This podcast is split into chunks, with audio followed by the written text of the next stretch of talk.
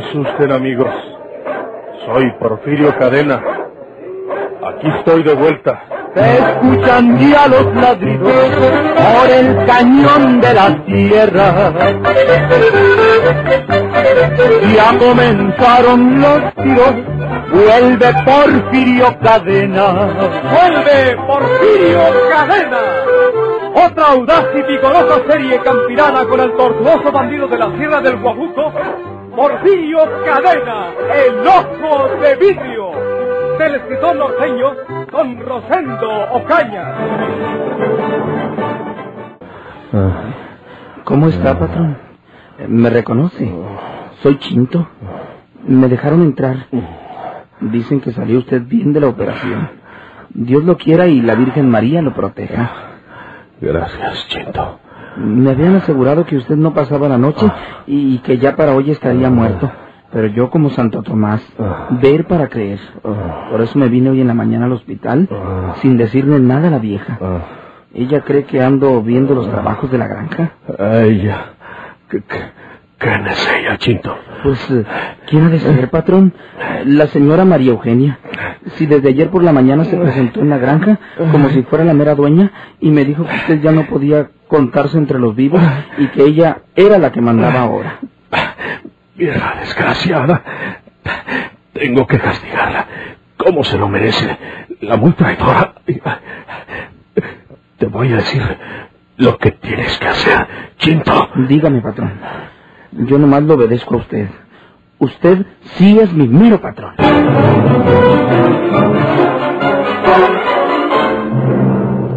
¿Y dónde andabas tú?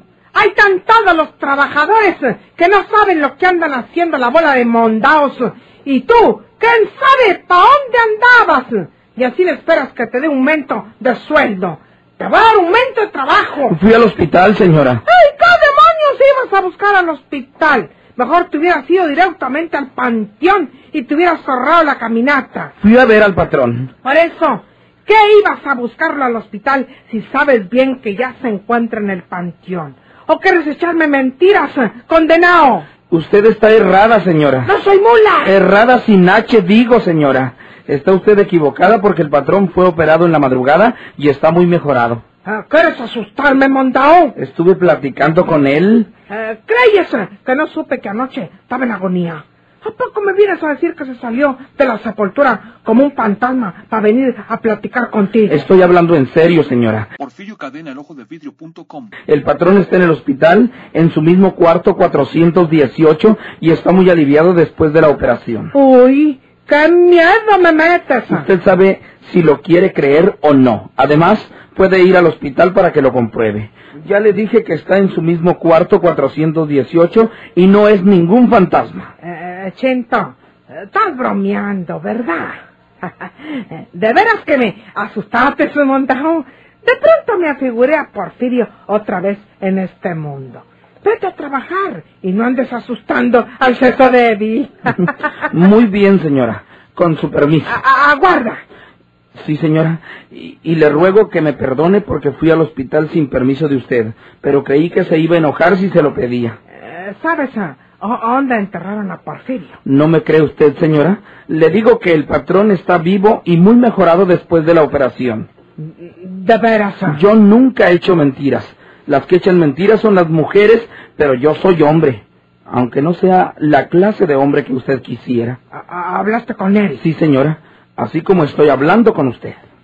¿No se acordó de, de mí? Sí se acordó, me preguntó si usted había estado a visitarlo en el hospital cuando se hallaba muy grave y le dije que sí. Dijo que no se acordaba bien de lo que pasó.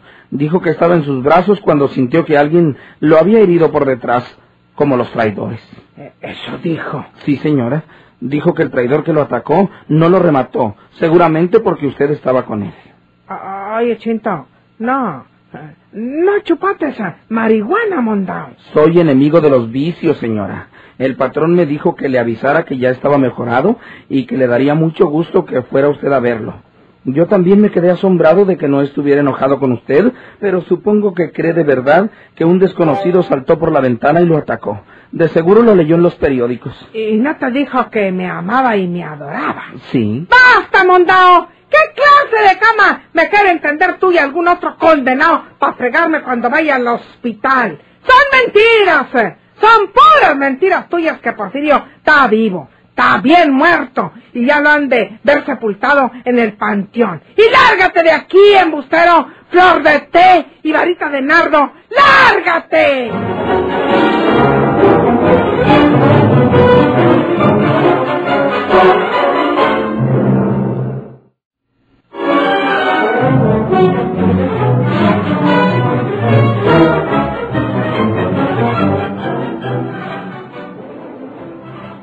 Pero María Eugenia se quedó muy preocupada mientras el mayordomo Chindo se alejaba hacia su trabajo. No podía pasar por alto que el muchacho estaba hablando con toda seriedad y no daba señales de mentir. ¿Será posible que Porfirio esté vivo? ¿Será posible que mi virgencita del chorrito y el santo niño de Atocha me hayan abandonado? Ojalá sean mentiras las de este condenado Flor de Lis, y que Porfirio está muerto y sepultado. Si Ancina fuera, soy capaz de prenderles una vela a cada una de las once mil vírgenes. Eh, pero ¿cómo puedo saberlo? Yo digo que no, y este mondado dice que sí, y hasta dice que vaya al hospital para probarlo. Pues yo creo que es lo que tengo que hacer. Voy al hospital para desengañarme. Este desgraciado está echando mentiras para asustarme. Lo que pasa es que la sabe echar muy bien el condenado. Ahorita mismo me voy al hospital para saber la verdad. Virgen Santísima del Chorrito, Santo Niño de Atocha de mi devoción, que no sea verdad lo que dice este florón de chinto.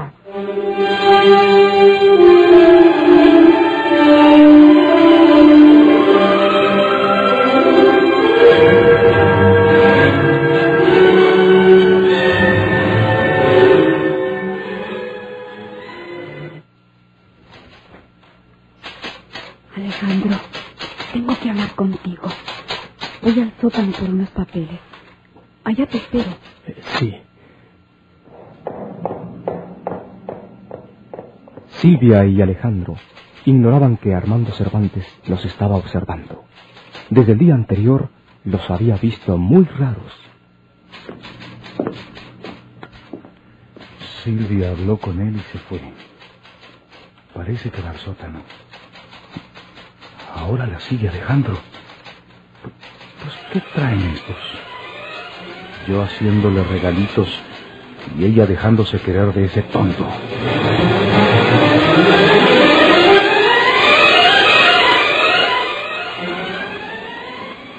Esto que hablé con tío Héctor fue hoy por la mañana.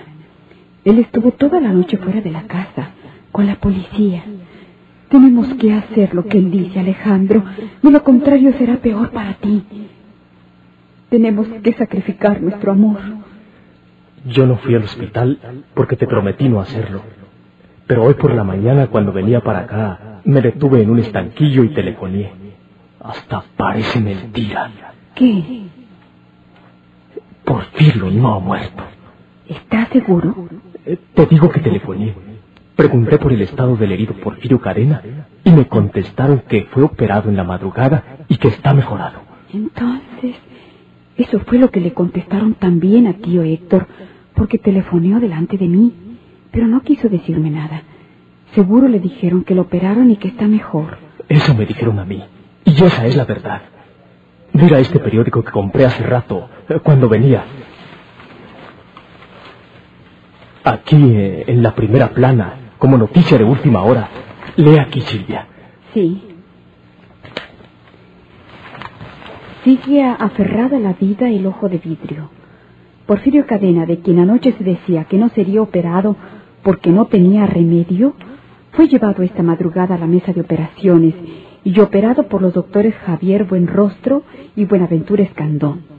El hospital informó a las cinco de la mañana que la operación fue un éxito y que el herido se encuentra fuera de peligro dentro de su misma gravedad. ¿Te das cuenta? Sí, pero tío Héctor ya lo sabe todo. Si seguimos como hasta ahora, se lo contará a papá. Ay, no quiero ni pensarlo. Nos separaremos. Para siempre. Como lo quiere tío Héctor. Si nunca podré ser tu esposo, ¿cuál es la suerte de nuestro cariño? Será insoportable la separación, pero tenemos que hacerla. Será la muerte. Y sobre todo, una infame justicia en contra tuya, porque tú no tienes la culpa de ser hijo natural de Porfirio Cadena. Armando Cervantes estaba escuchando junto a la puerta del sótano. Hijo natural de Porfirio Cadena. Caramba. Esto sí que es una revelación.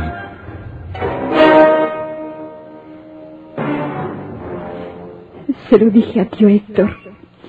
Es una cruel injusticia que se comete contigo. Ese hombre ni siquiera te crió, ni viviste con él, o no has vivido con él.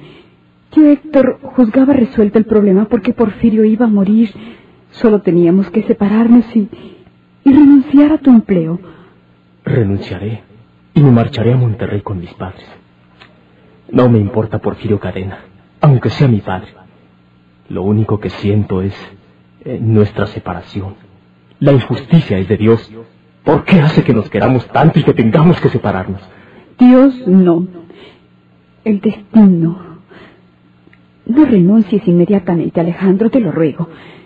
Esperemos hasta saber la suerte de ese hombre y luego lo decidiremos todo. Está bien. Esperaremos un par de días. Si tu tío te pregunta al respecto, le dices que ya renuncié, que ya no vengo a la oficina. No, no podemos engañarlo. Telefonearía preguntando por ti y le dirían que estás trabajando. Cuando yo le mentí diciéndole que te llamabas Gilberto Madariaga, así lo hizo, con objeto de asegurarse si yo le había dicho la verdad. Yo veré lo que le digo a tío Héctor. Volvamos a la oficina. Pueden extrañarnos. Un minuto después que yo me haya marchado, lo haces tú. Tienes que hacerte de valor, Alejandro. Claro, soy hijo de Porfirio Cadena.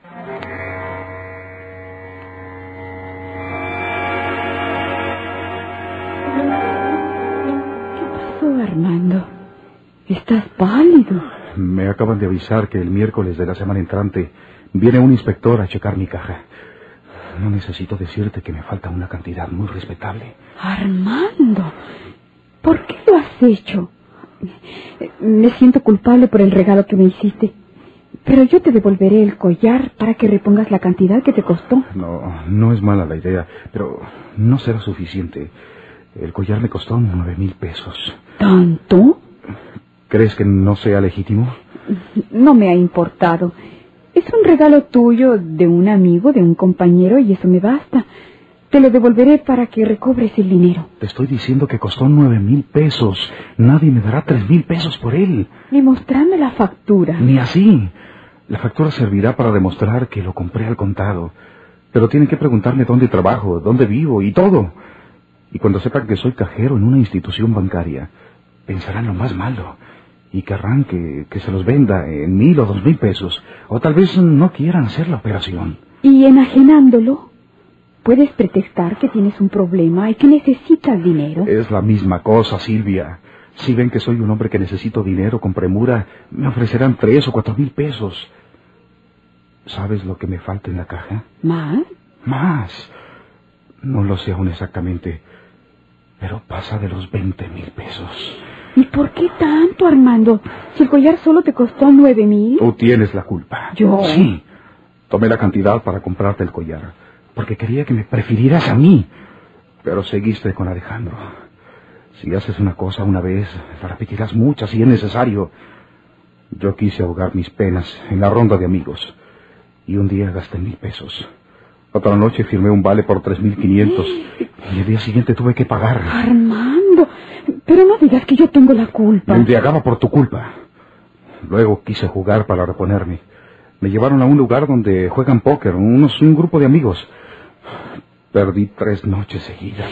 ¡Qué error, Armando! Pero no digas que yo tengo la culpa. Eh, Yo te devolveré el collar ahora mismo. Te digo que es inútil. Me lo devolverás, pero no será suficiente para cubrirme. Eh, Si yo tuviera dinero, pero... Tú puedes salvarme, Silvia. ¿Yo? Sí. Te has vuelto loco, Armando. Si yo tuviera dinero, aunque no me hubieras regalado el collar, te lo daría para que te cubrieras. Pero lo que tengo no vale nada. ¿Cómo puedo salvarte, Dios mío? Tu novio Alejandro puede. Alejandro, te digo que parece que te has vuelto loco, Armando. Tú sabes que Alejandro es pobre, es hijo de un humilde herrero. ¿Cómo puedes esperar que él te ayude tratándose de dinero, mucho menos de tanto dinero? El padre de Alejandro es muy rico. ¿Qué? Su verdadero padre es muy rico. Tiene mucho dinero. ¿De qué estás hablando? Tú sabes de lo que estoy hablando. He sorprendido vuestro secreto. Alejandro es hijo adoptivo de ese señor herrero, de ese humilde herrero, pero es hijo natural de Porfirio Cadena. ¡Calla! Ese señor está en el hospital general, recuperándose de una herida que le hicieron. Pero según los periódicos de la mañana, está mejor. Armando, pero... Permíteme terminar. Ese bandido, o ex bandido, porque ahora se dedica a sus negocios, es dueño de fabulosos tesoros. Tiene un mundo de dinero y Alejandro es su único hijo. Estás equivocado. No estoy equivocado. Los he estado espiando cuando hablan a solas. Lo mismo aquí que en la calle. Porfirio Cadena adora a su hijo Alejandro y hará por él lo que le pida. ¿Bien? Pues que le pida veinte mil pesos para salvarme de la vergüenza y de la cárcel. Eres un bribón, Armando. Todo lo he hecho por ti. Mentira. Ahora estoy pensando que lo harías intencionalmente para perjudicarnos a nosotros. Ese señor, aunque sea su padre, no le dará a Alejandro ese dinero, ni mucho menos. ¿Sabes lo que hará si descubre que amenazas a su hijo? Te amenazo a ti. Es igual. Me complace que sea igual, porque eso quiere decir que son una sola alma y una sola persona, Alejandro y tú, y que ese bandido millonario los ayudará a los dos dándoles ese dinero y me salvará a mí. Eres un chantajista. Eres un odioso chantajista, Armando. No estoy abusando. Pido veinte mil pesos solamente. Me devolverás el collar y lo venderé. Sacaré unos tres o cuatro mil pesos. Más los veinte que me entreguen ustedes, será suficiente para cubrirme. Es todo lo que pido. No quiero hacerme rico. Busco salvarme de la humillación y de la cárcel. Desde este momento te digo que no le hablaré a Alejandro de esta sucia maniobra tuya. Te hablaré yo. Veremos si prefiere que vaya a los periódicos a vender su sensacional historia. No, no lo harás, Armando. Tú puedes comprobar que es verdad lo que acaban de informar de ese inspector. Necesito ese dinero antes del miércoles. El martes o antes de ser posible. Pero cuando más tarde el martes. Si no lo tengo de ustedes, hablaré, Silvia. No. Te juro que hablaré.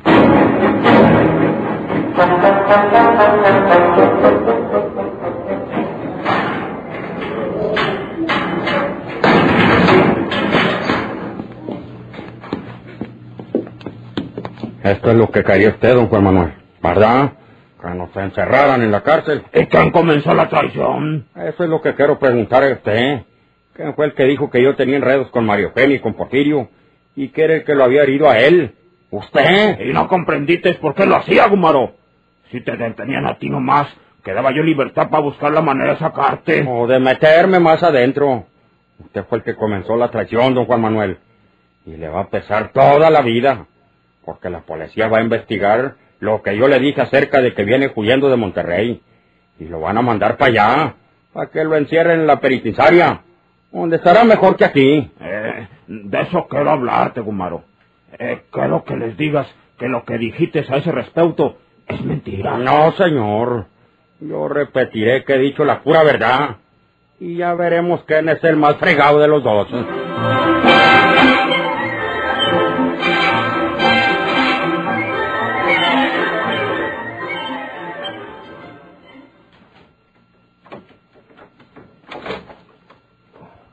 Pásale. Pásale, María Eugenia. Pásale. Le volvió el alma al cuerpo María Eugenia cuando vio que Porfirio la recibía con aquella amabilidad. Eh, ¿Cómo estás, Porfirio? Bien, María Eugenia. Pero me vi de muy malo. Bueno, tú, tú lo sabes porque estuviste a mi lado.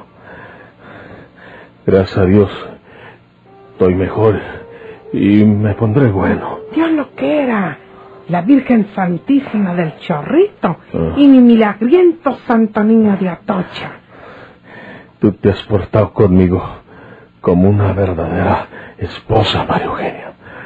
Si no, el pelao que saltó por la ventana me hubiera dado más puñaladas y me hubiera matado.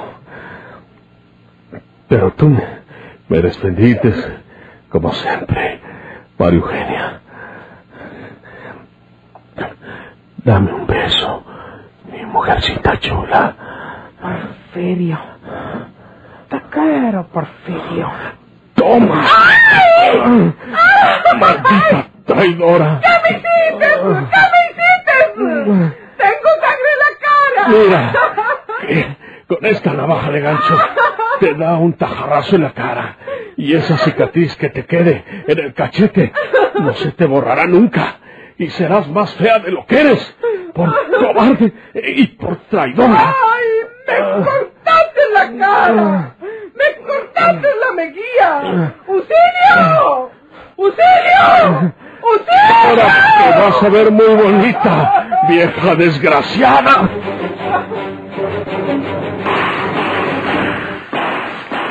Soy Porfirio Cadena.